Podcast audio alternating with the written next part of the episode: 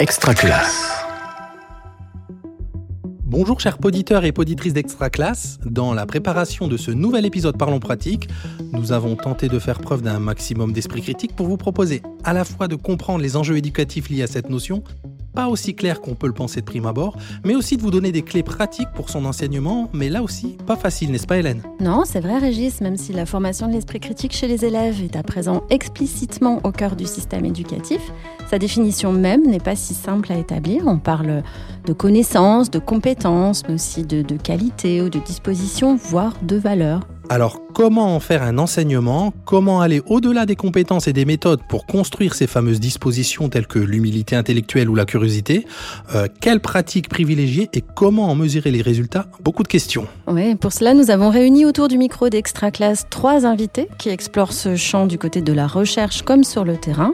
Et vous verrez que ce terrain peut parfois être particulièrement difficile et exigeant. Des invités qui vont nous aider à comprendre comment travailler sur les mécanismes cognitifs à l'œuvre, mais aussi sur l'éthique qui sous-tend cette éducation à l'esprit critique. Nous avons intitulé cet épisode Esprit critique, l'art et la manière. C'est parti. Denis Carotti, bonjour. Bonjour Régis. Bonjour Hélène. Vous êtes actuellement délégué académique à la vie lycéenne, auparavant enseignant de physique-chimie et chargé de mission euh, dans l'Académie d'Aix-Marseille pour la formation des enseignants à l'esprit critique. Euh, vous êtes également docteur en philosophie, membre du centre Gilles Gaston Granger au sein d'Aix-Marseille Université, et vous faites aussi partie du GT8 Développer l'esprit critique. Alors, une question express pour vous, Denis. Euh, Pouvez-vous nous en dire plus sur ce groupe de travail numéro 8 et sur ce qu'il produit? Alors le groupe de travail numéro 8 fait partie d'un groupe de travail du Conseil scientifique de l'éducation nationale. Ce groupe a été créé en 2019 à l'initiative de et sous la direction d'Elena Pasquinelli et Gérald Bronner. Euh, tous les deux ont réuni autour d'eux un ensemble d'enseignants, de, chercheurs, de formateurs, de formatrices qui avaient euh, pour objet euh, l'éducation à l'esprit critique et pour compétence aussi de travailler sur ces questions-là. Donc depuis 2019, nous travaillons ensemble. Alors la première production a été celle d'un rapport qui a été publié euh, il y a plus d'un an et demi, un rapport euh, pour former et pour comprendre les mécanismes d'éducation à l'esprit critique. Euh, ce rapport contenait aussi des préconisations en termes de manière de faire, des rappels aussi autour des, des, séquences qui pouvaient être liées à l'éducation à l'esprit critique, des compétences et des ressorts psychologiques ou éducatifs donc qu'on pouvait mettre en œuvre. Et puis plus récemment, donc c'est un parcours magistère qui a été mis en place pour que nous puissions euh, aider les formatrices et les formateurs autour de cette dimension de l'esprit critique, comment s'y prendre, comment faire en sorte de diffuser, d'infuser ces fameuses gouttes d'esprit critique à l'intérieur des programmes? Donc voilà, entre autres, les ambitions du groupe. Et puis il y en a une dernière qu'on est en train de mettre en œuvre qui est l'évaluation, mais on y reviendra. Oui, tout à fait. Christophe Adourian, bonjour. Bonjour. Vous êtes professeur de SVT en lycée à Provins, dans l'Académie de Créteil. Vous êtes formateur en éducation à l'esprit critique et en épistémologie et également membre de ce groupe de travail du CESN Développer l'esprit critique. Est-ce que j'oublie quelque chose? Non, je collabore quand même aussi avec un autre groupe qui réfléchit à l'éducation à l'esprit critique qui s'appelle Efficience et avec le collectif Prof-Chercheurs qui ont une approche complémentaire du GT8. Et petite question pour vous aussi, puisque vous êtes enseignant de sciences comme, euh, comme Denis, vous avez une formation scientifique. Est-ce que ça veut dire que vous êtes mieux armé que d'autres disciplines, entre parenthèses, en matière d'esprit critique? Merci pour la question piège. Euh, si tel était le cas, comment expliquer qu'il existe des professeurs de SVT anti-vax, des professeurs de physique-chimie et climato-sceptiques Donc, euh, il serait dangereux de le penser, illusoire. Euh, la formation scientifique donne des compétences qui pourraient nous aider euh, dans l'éducation à l'esprit critique, notamment le scepticisme organisé, la démarche méthodologique. Mais hum, cela ne suffit pas à développer l'esprit critique car c'est un enseignement explicite, euh, formel qu'il faut, qu'il faut développer. Et d'autant plus que si dans la formation personnelle nous n'avons pas eu ça, nous pouvons passer à côté en pensant justement en faire preuve, ce qui serait dommage. Merci. Aline Chirouz, bonjour. Bonjour. Alors vous êtes professeur des écoles et actuellement enseignante au quartier des mineurs euh, du centre pénitentiaire d'Aix-Luynes où vous menez des ateliers esprit critique et citoyenneté et questions express pour vous.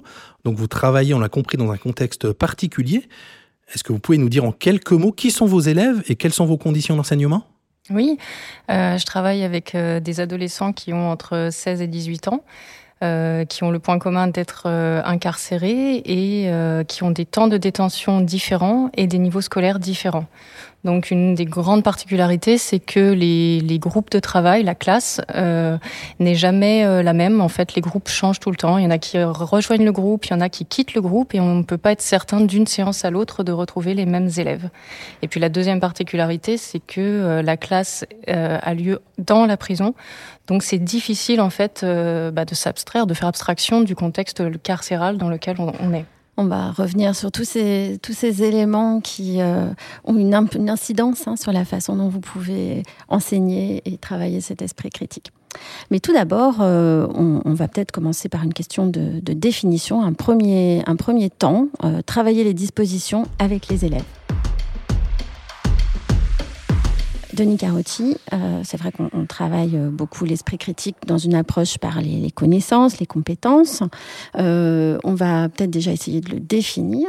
Qu'est-ce que le, groupe de travail du Cézanne auquel vous participiez a posé comme définition de l'esprit critique qui pourrait nous outiller? Alors une définition qui a été retenue, et c'est une définition qui est restrictive, volontairement restrictive pour qu'elle puisse être opérationnelle, c'est important de le dire, donc elle ne prend pas en compte toutes les dimensions de l'esprit critique qui ont pu être apporté ou abordé au cours de ces dizaines d'années d'études euh, en recherche, hein, que ce soit en psychologie, en sciences de l'éducation ou en philosophie.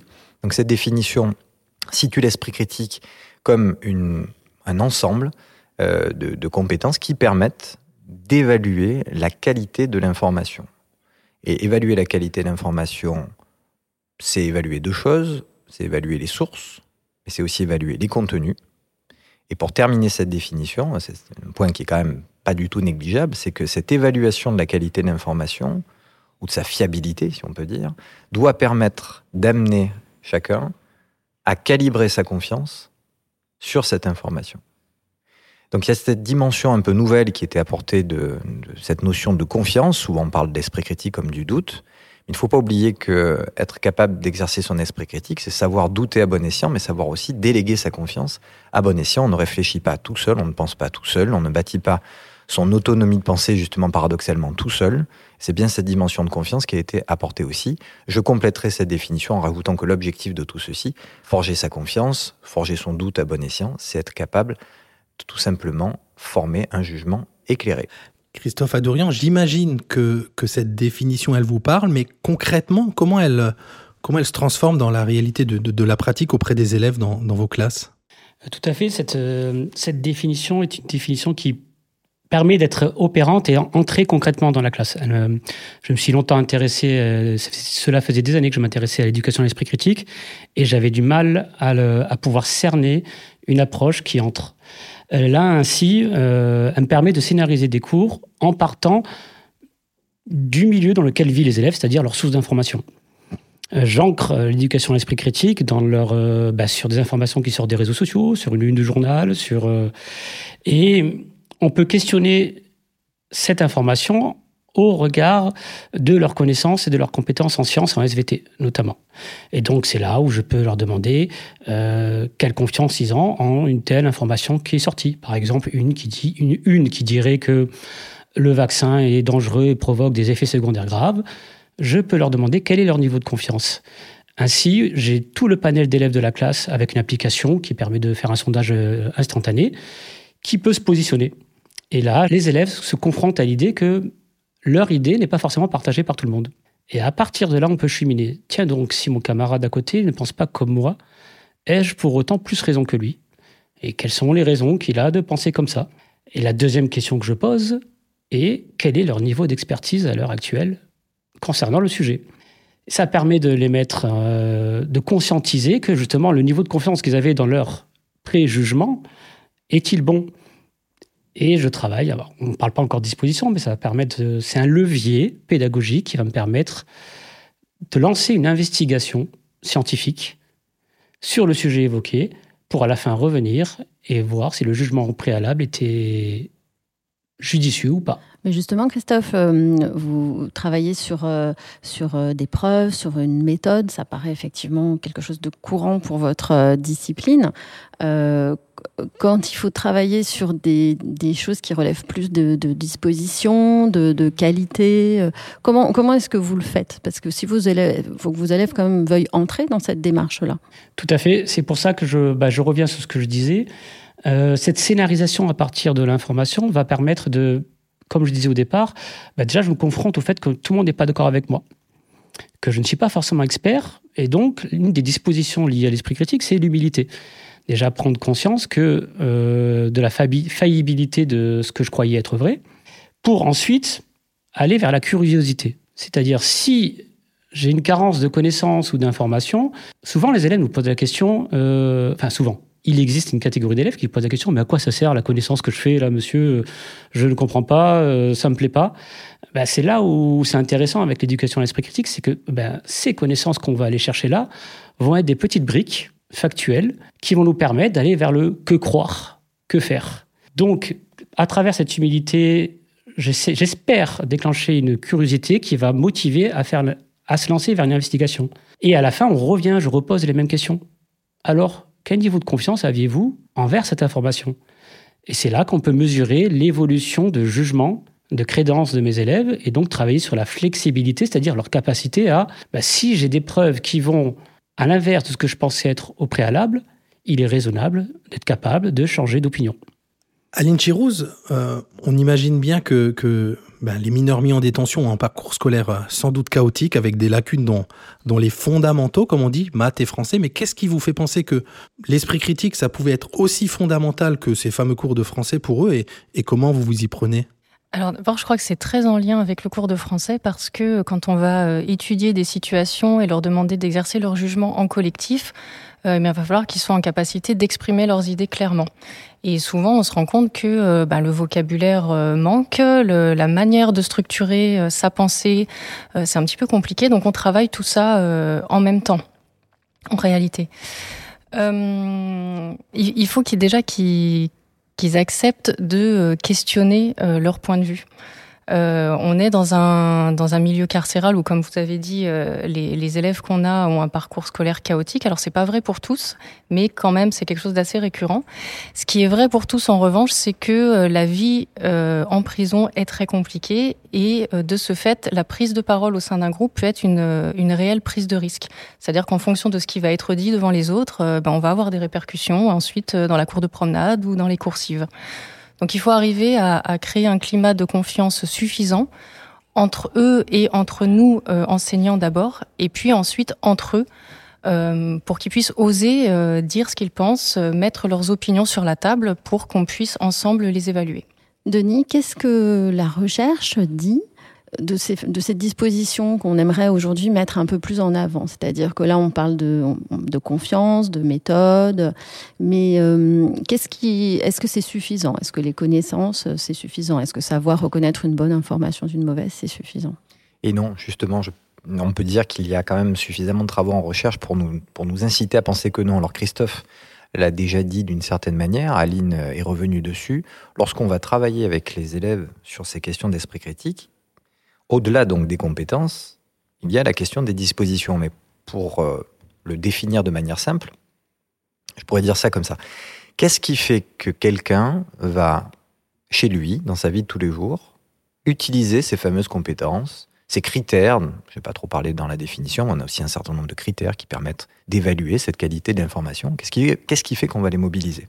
Eh bien, Une des réponses, c'est tout simplement ces tendances, ces sensibilités ces manières d'être qu'on va pouvoir donc utiliser comme un ressort d'utilisation, de transfert en fait de ces compétences. Pour le dire plus simplement ou autrement dit, c'est une condition nécessaire d'avoir certaines de ces dispositions, donc on va pouvoir détailler. C'est ce qui va permettre que quand on est face à n'importe quelle information, on va bien mobiliser ces compétences qu'on va pouvoir apprendre dans le cadre de l'école en général ou dans un autre milieu.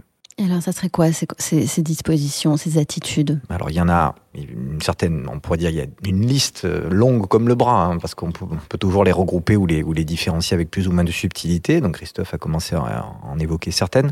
Je vais commencer par la curiosité. Euh, la curiosité qui va de pair avec pourrait-on dire l'ouverture d'esprit, cette recherche, cette envie de comprendre, de savoir pourquoi certaines choses sont ainsi et pas autrement. L'ouverture d'esprit, c'est l'idée aussi de pouvoir se servir de ce que disent les autres pour penser à des choses auxquelles on n'avait pas pensé. Il y a aussi, par exemple, la rationalité épistémique. Alors ça, ça peut paraître un bien grand mot, c'est-à-dire que j'ai beau être curieux, j'ai beau être ouvert d'esprit, mais encore faut-il diriger cette curiosité vers un objectif. Et la rationalité épistémique, ça serait cette qualité qui nous ferait sentir qu'il est important de fonder nos opinions sur les preuves ou les éléments, on va dire, les indices les plus solides possibles.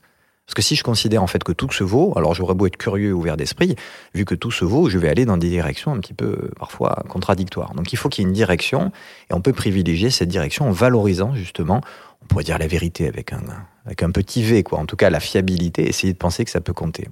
Une autre dimension fondamentale, mais cette fois-ci qui est plus tournée vers nous-mêmes, c'est l'humilité intellectuelle. Et l'humilité, ce n'est pas euh, ce n'est pas se sentir euh, mauvais, hein, c'est pas euh, se dévaloriser. C'est évidemment le contraire de l'arrogance, c'est évidemment le contraire d'on pourrait dire l'orgueil intellectuel. C'est justement cette tendance à être motivé, cette motivation donc, à bien calibrer les capacités qu'on aurait à évaluer, à juger dans une situation donnée. En gros, est-ce que je suis plus ou moins expert et être capable d'identifier les domaines dans lesquels je ne suis pas? Je crois que c'est vraiment un point important.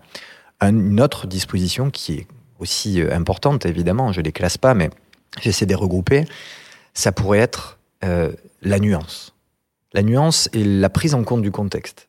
À quel point je sais que dans un contexte donné, les éléments variés, les différentes positions sont suffisamment euh, intriqués pour ne pas, si vous voulez, voir le monde tout noir ou tout blanc. Peut-être un dernier élément, ça serait qui peut toucher à l'éducation, ou deux derniers éléments, savoir bien argumenter, dans le sens pas être capable de le faire, mais avoir tendance à se soucier euh, de, cette qualité qu'on aurait à bien argumenter. Je suis soucieux de bien avoir cette argumentation qui va tendre plutôt vers de la validité plutôt que vers des arguments fallacieux. Et le dernier, je crois qu'on peut là en discuter longtemps, ça serait cette tendance aussi qu'on aurait être, euh, à changer d'avis. Alors pour de bonnes raisons, mais de ne pas rester enfermé, de pas euh, être figé en fait sur ses positions, de pas être dogmatique. Et vous voyez, c'est ensemble qui tout ce réseau en fait se tisse ensemble parce qu'il n'y en a pas une qui serait au-dessus des autres. Hein. Bon, il y en a toujours qui pourront vous dire oui, ça c'est plus important l'humilité, l'ouverture d'esprit, mais voilà donc voilà l'ensemble un peu des dispositions qu'on pourrait valoriser. Avant que vous me posiez la question, et je l'amènerai peut-être comme ça, dans chacune de ces dispositions, il faut bien les entendre au sens de, j'insiste là-dessus, au sens de vertu.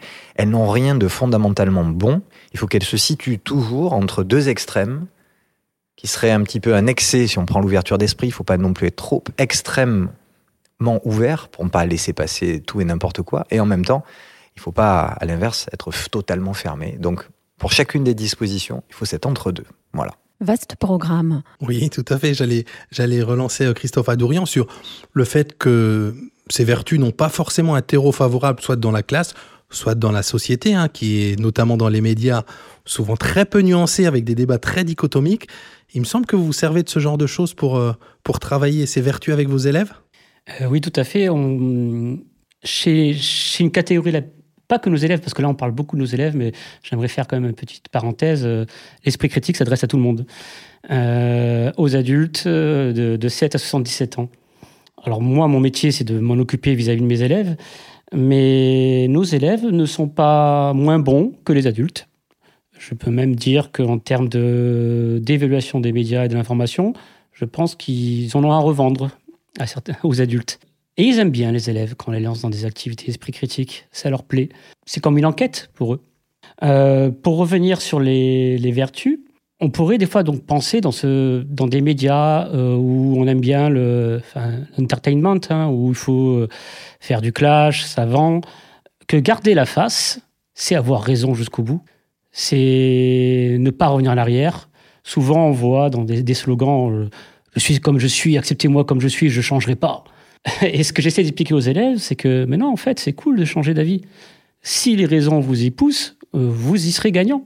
Euh, et débattre, discuter avec ses camarades, on est toujours gagnant. De deux choses d'une. Vous n'êtes pas d'accord? Vous aurez appris à comprendre pourquoi votre interlocuteur n'est pas d'accord avec vous. S'il vous convainc, sur des arguments euh, recevables, sur des... Alors super, vous avez gagné, vous avez progressé, vous en sortez meilleur. Donc, s'il y a bien une disposition que j'essaye de travailler au plus pour atteindre cette autonomie intellectuelle qui est liée à l'esprit critique, c'est la flexibilité. Et j'aime bien une métaphore que deux chercheurs ont donnée euh, dans un de leurs livres, euh, Siboni et Kahneman, c'est l'ouverture d'esprit active. L'adjectif qui a derrière, ou on pourrait dire méthodique, l'adjectif qui a derrière, c'est être ouvert d'esprit, c'est bien.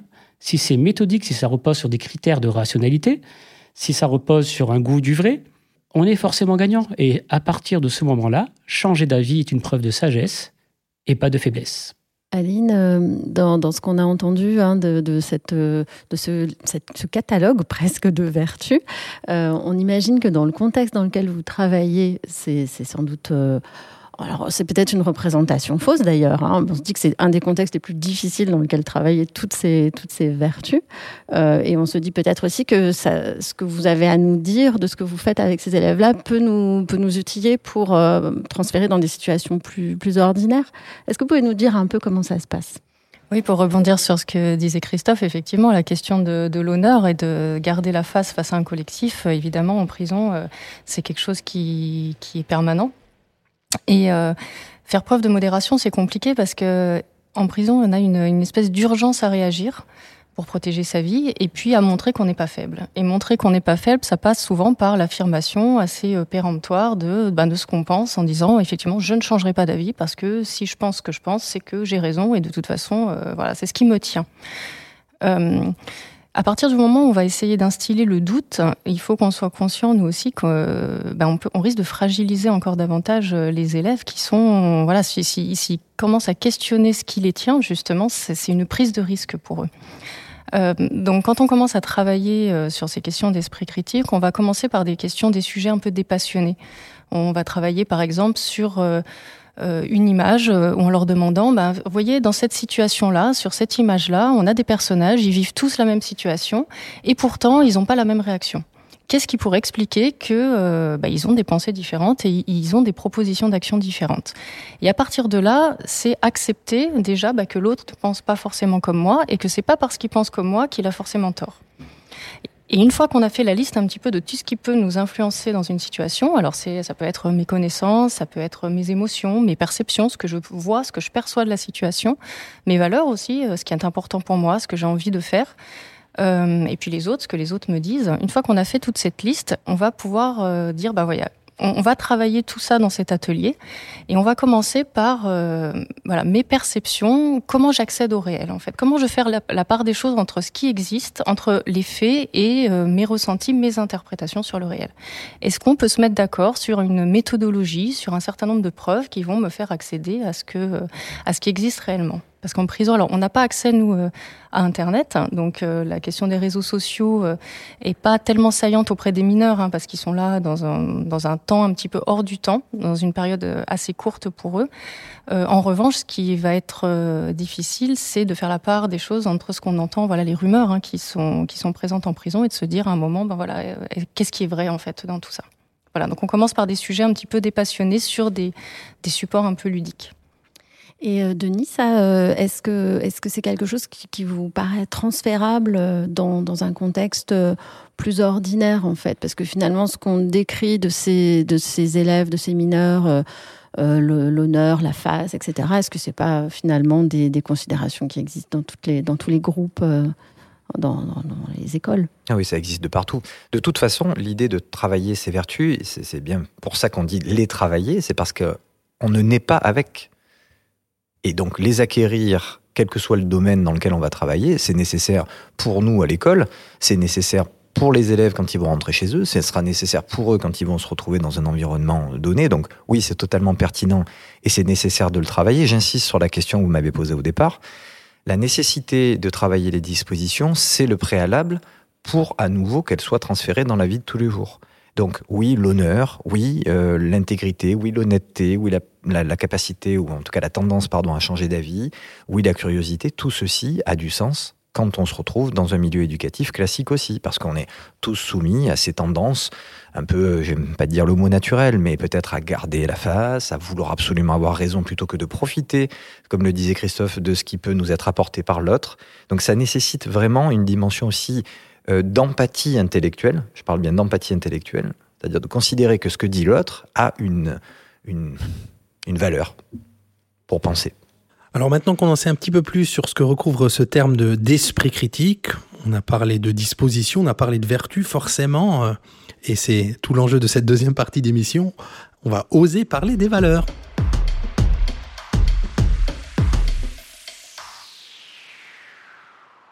Si l'objectif ultime quelque part de, de cet esprit critique, c'est pour l'élève pour le futur citoyen de se situer, d'exercer son jugement pour agir, il y a forcément une portée politique dès le départ. Mais euh, cette dimension morale et politique, est-ce qu'elle n'est pas un petit peu évacuée dans, dans, dans l'enseignement? Je vous vois sourire, Christophe, tiens.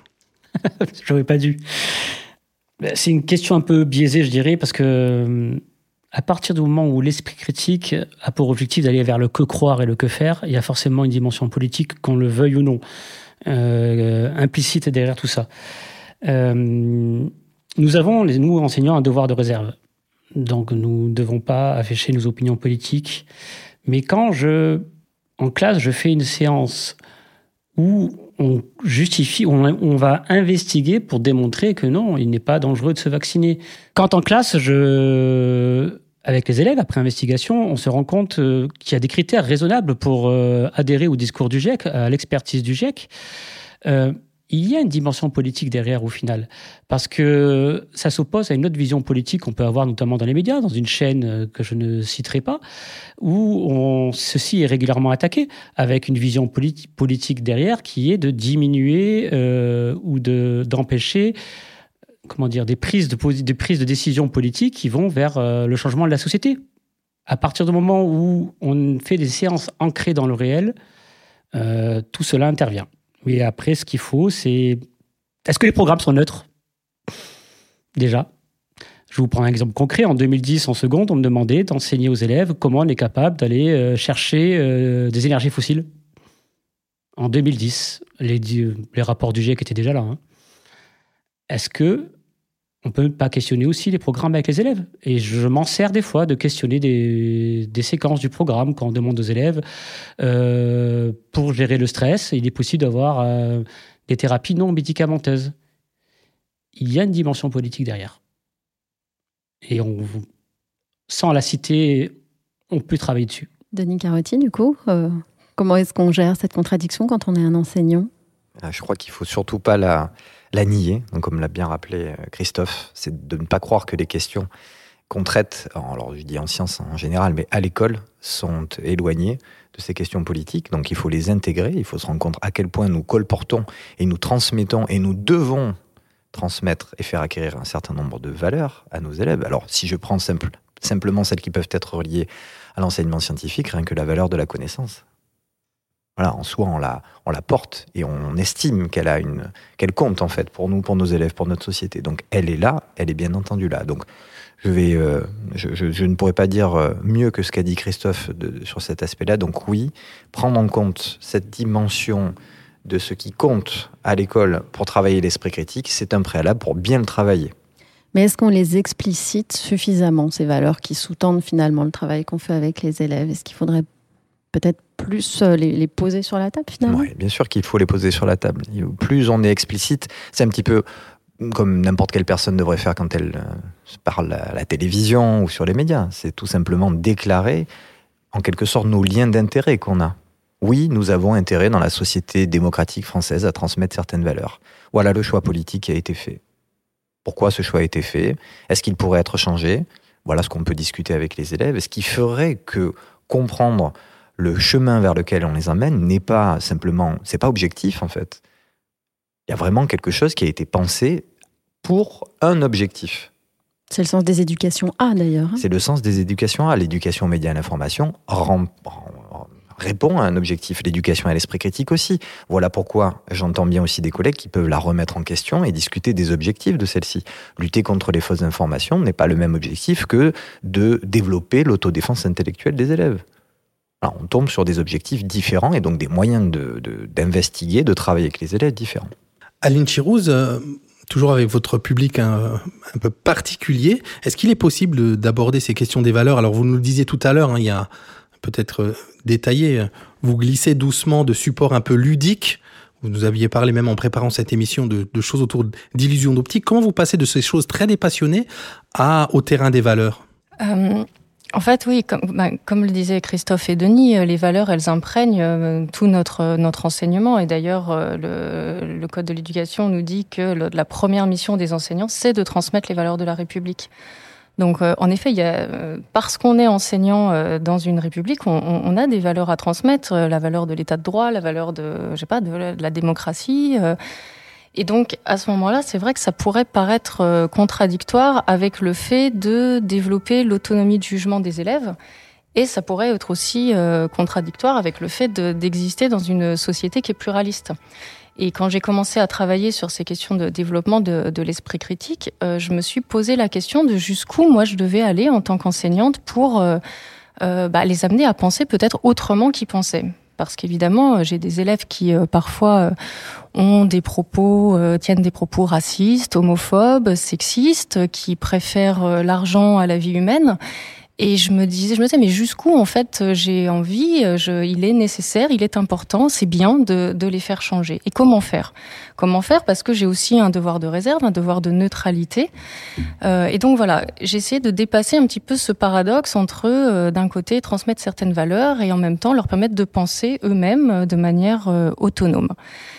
Et donc l'idée, c'est de, de, de, comment on va faire pour que eux-mêmes, de manière autonome, se, se, agissent de manière juste. Alors à ce moment-là, euh, la manière de faire, je dirais que c'est de, de, de, poser le fait que tous les sujets sont questionnables, y compris les valeurs elles-mêmes qui sont choisies. De dire effectivement, dans notre République, on a choisi un certain nombre de valeurs et de leur dire bah, d'où elles viennent en fait ces valeurs, pourquoi celles-là et pas d'autres? Euh, L'autre chose, c'est de dire ben, ces valeurs, c'est un peu comme euh, si on a une, une boussole en fait, on les a posées, elles servent de référence au moment où on va juger. Et en fait, ces valeurs, c'est pas parce qu'on les partage, euh, c'est pas parce qu'on y croit qu'elles vont, qu'on va savoir automatiquement ben, quelle décision prendre. Euh, bah, si, même si on parle, pour rebondir sur ce que disait Christophe tout à l'heure, hein, sur le développement durable, même si on est pour la préservation du climat, on va peut-être pas être tous d'accord sur la manière de faire pour préserver l'environnement. Ça rencontre, euh, il y, a, y, a, plein de, de, de, choses qui rentrent en, en, considération quand on va euh, choisir si est-ce que je vais manger moins de viande, est-ce que je vais moins prendre ma voiture, est-ce que je vais réduire le chauffage à la maison, est-ce que je vais parier sur euh, mes petites actions individuelles ou est-ce que je vais plutôt plaider pour euh, une contrainte légale, hein, on va obliger les gens à faire ceci ou cela.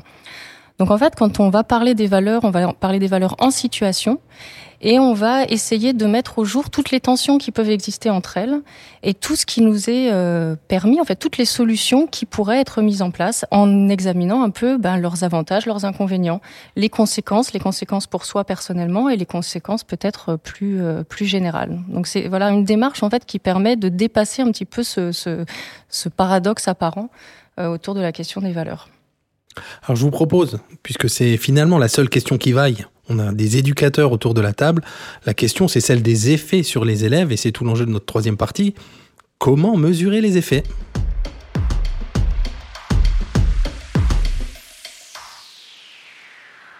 Christophe, euh, vous, vous nous avez un peu montré ce que vous faisiez avec vos élèves. Euh, on voit que c'est un processus, on voit, l'objectif au loin, ses, vertus. Euh. mais alors, comment, vous mesurez les effets de ce, que, de ce que vous travaillez avec ces élèves? Comment vous évaluez? Comment vous vous posez cette question?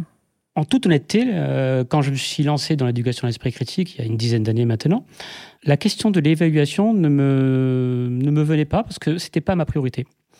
Pour moi, ma priorité, c'est la sensibilisation. Euh, nous sommes dans, surtout au lycée, parce que moi, donc, hein, je, parle d'un point de vue situé, hein, euh, et d'autant plus depuis la dernière réforme, nous, sommes, nous avons des élèves qui sont évalués en permanence. Surtout, tout le temps. Donc l'objectif pour moi n'était pas d'évaluer, c'était pas de faire en plus, mais de faire avec. Et donc, euh, alors il y a la métaphore des gouttes, d'esprit critique. Moi, j'étais plus sur les graines. Hein. Je sème des graines. Je sème des graines et qui, j'espère, ben, germeront et vont être transférées. Donc ce qui est important, c'est de répéter, Si chaque enseignant se met trois graines par an, sur trois séances, sur trois séquences, sur trois... Ben, vous imaginez de la primaire jusqu'à l'université euh, et de manière transdisciplinaire. Cependant, euh, ben, il faut avoir quand même des compétences. On a beaucoup parlé de disposition, il faut avoir des capacités, il faut savoir les mettre en œuvre. Vous avez parlé de procédure. En effet, c'est une opération mentale, toute une procédure euh, qui doit aboutir à un résultat. Si je ne maîtrise pas mes outils, ma procédure, ben, elle aura du mal à, être réalisée. Donc, je pratique le testing de manière régulièrement, donc par des QCM courts euh, sur des capacités qu'il a développées, pour essayer de m'assurer qu'ils connaissent un minimum d'outils qui peuvent, avec leur disposition, mettre en œuvre. Vous avez dit en début de podcast que l'éducation à l'esprit critique était au cœur euh, du système éducatif récemment. De manière incantatoire, oui. De manière effective, je ne suis pas si sûr. Mais ça commence à venir, notamment en SVT, où dans les épreuves expérimentales du baccalauréat, il y a une, il y a une question dédiée à le niveau de confiance qu'on accorde à ses propres résultats obtenus.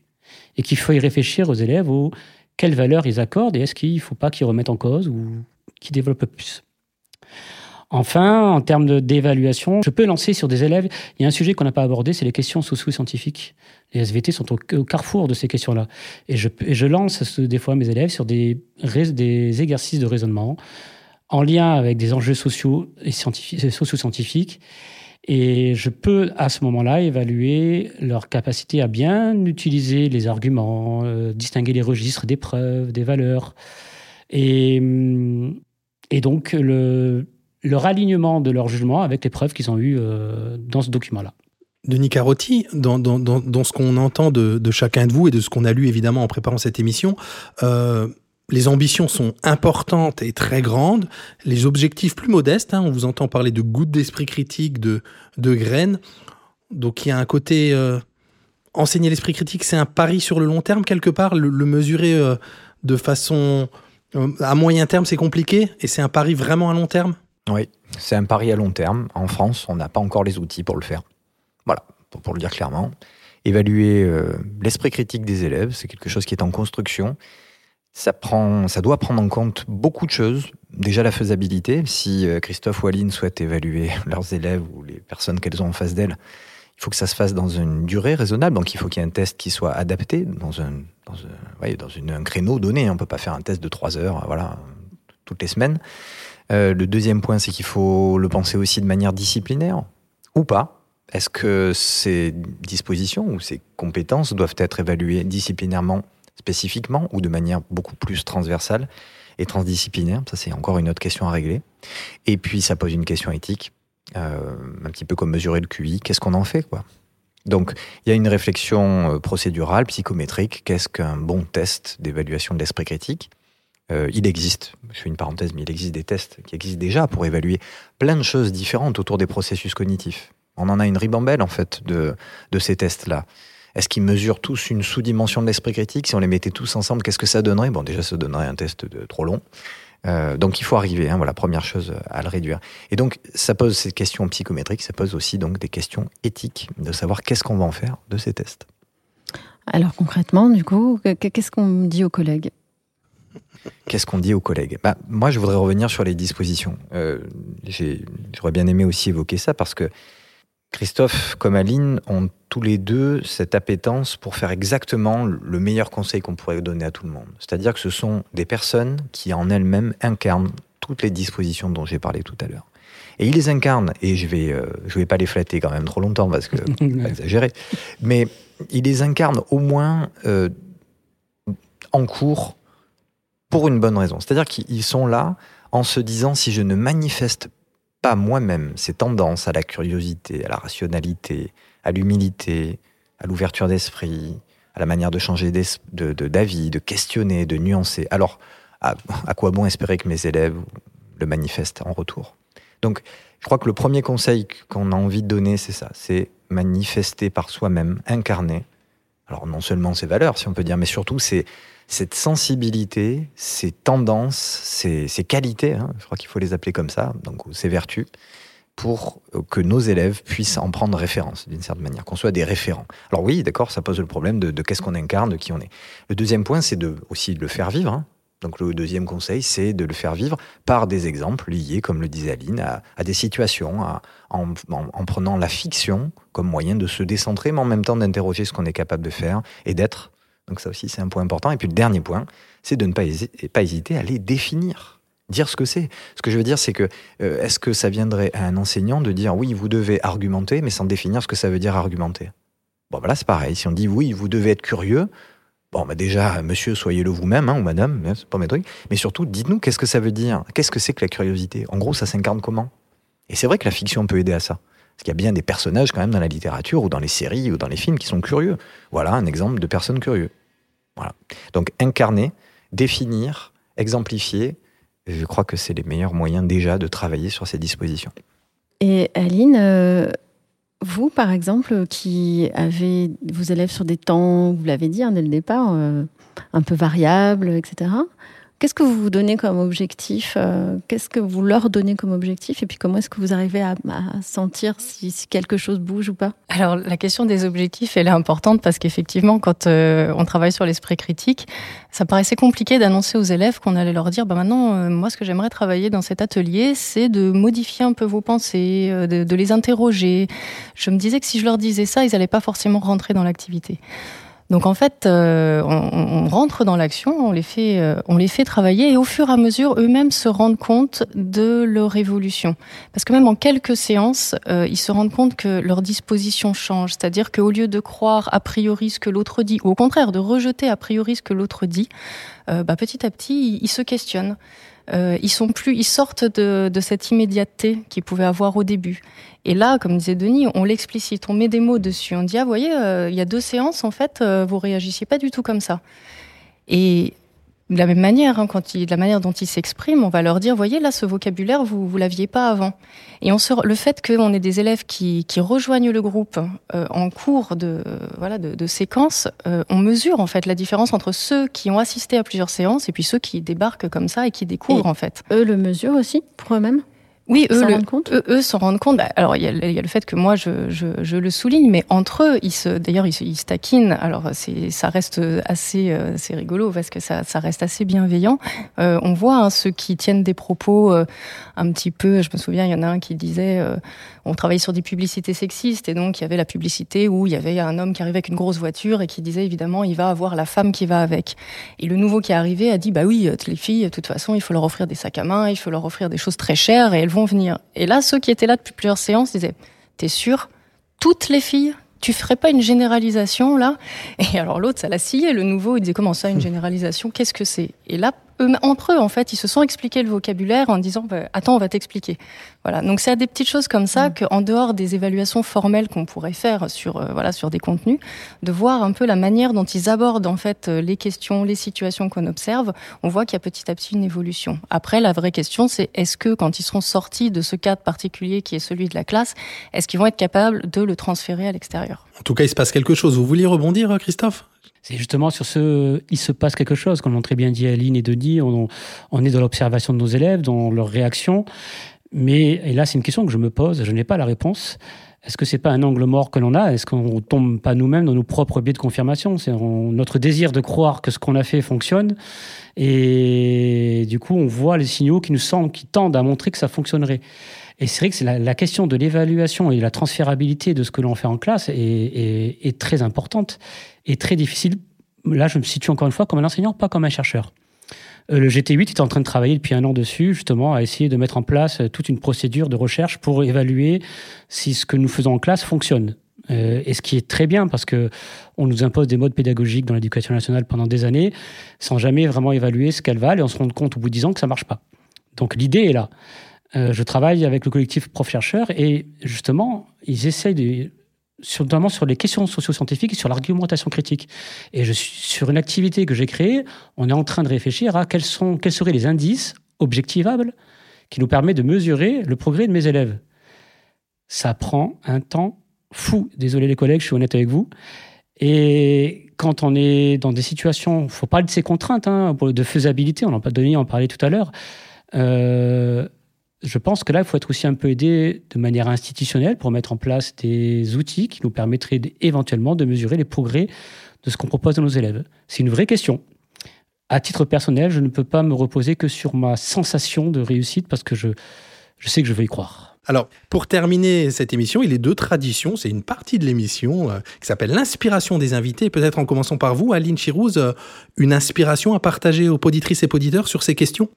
Euh, alors moi, je me questionne beaucoup sur la place des émotions dans l'esprit critique. Souvent, on a tendance à opposer émotion et raison. Et j'ai des élèves qui sont euh, pleins d'émotions et notamment pleins de colère. Et je, je, je, je, lis pas mal de choses en ce moment sur euh, la place de la colère, euh, qui serait euh, finalement non pas une réaction à, un stimulus, mais plutôt déjà euh, le résultat d'une analyse de quelque chose qu'on trouve comme injuste. Et donc de comment faire pour faire de cette colère en fait le l'engagement, la motivation à exercer son esprit critique pour obtenir plus de justice. Les raisons de la colère. Euh, Christophe, une, euh, une inspiration à partager? Alors, euh, je vais faire preuve un peu de, chauvinisme SVT et, un acte politique fort. Euh, ben, un livre que je conseillerais à tous les collègues de sciences, et pas que, de Guillaume Lecointre. Savoir, opinion, croyance, une réponse laïque et didactique aux contestations de la science en classe c'est, je pense, un livre qu'on peut mettre dans la main de tous les, collègues, euh, entrant dans le métier notamment, et qui répond un peu aux questions dont on posait. Et hum, j'aimerais quand même, voilà, aussi, euh, parce que l'esprit critique, c'est avant tout envers soi-même qu'on se l'applique. Et hum, il y a un podcast quand même qui me touche beaucoup en ce moment par le travail qu'elle fait, c'est Méta de choc, qui nous permet de toujours aller creuser, creuser, creuser au fond de soi sur nos idées préconçues, et je trouve ça très bien, voilà je partage. Merci. Denis Carotti Oui, alors c'est un, ouvrage, une BD qu'on m'a fait découvrir récemment qui s'appelle Petit traité d'écologie sauvage d'Alessandro Pignocchi. Et j'ai beaucoup aimé l'angle d'attaque parce que c'est très perturbant puisqu'on se retrouve dans un monde dans lequel certaines valeurs sont, je dis pas inversées, mais en tout cas sont un peu différentes de celles qu'on partage dans notre euh, société actuelle. Donc des, valeurs euh, du, on va dire, de l'écologie animiste ou du monde euh, ou de, de l'idéologie animiste dans lequel voilà, les, animaux n'ont pas tout à fait le même statut, ou les êtres vivants de manière générale. Et donc, qu'est-ce que serait le, le, monde dans lequel on vit, nos dirigeants, nos manières de faire, si on avait ces valeurs complètement différentes? Et comme le disait Aline tout à l'heure, on s'aperçoit qu'en fait, on n'aurait pas du tout les mêmes manières d'agir, de réagir et de fonctionner. Donc, simplement d'avoir cette pensée euh, décalée dans un monde où les valeurs sont un peu différentes, voire même complètement différentes, je crois que ça a une valeur, là aussi, absolument fondamentale d'essayer de se mettre à la place des autres. Et comme on disait tout à l'heure, c'est faire preuve un peu d'esprit critique déjà, d'essayer de penser euh, un peu contre ce qu'on a l'habitude de voir. Alors on vous met tout ça dans les notes de l'émission, mais je crois qu'on a une, inspiration à vous partager. On ne peut que vous signaler les rencontres 2024 Esprit critique à l'école de, Réseau Canopé, donc du 3 au 17 avril, avec des conférences et des webinaires. Vous retrouverez toutes les infos euh, sur le site Les valeurs de la République de Réseau Canopé. Alors, on vous remercie vraiment tous les trois. Je vois Denis et je, je sens bien que c'était un exercice de frustration, mais c'est pas grave. On aura plein d'autres occasions de poursuivre euh, tous ces échanges. On retient qu'il se passe quelque chose, qu'on a envie d'y croire, mais que de là à savoir très exactement euh, à, à, quel point euh, tout cela affecte les élèves et les modifie, ça c'est encore une question un peu en suspens. Merci beaucoup à tous les trois. Merci à vous. Merci. Merci. L'esprit critique, l'art et la manière. Un épisode Parlons pratique, préparé et animé par Régis Forgione et Hélène Audard.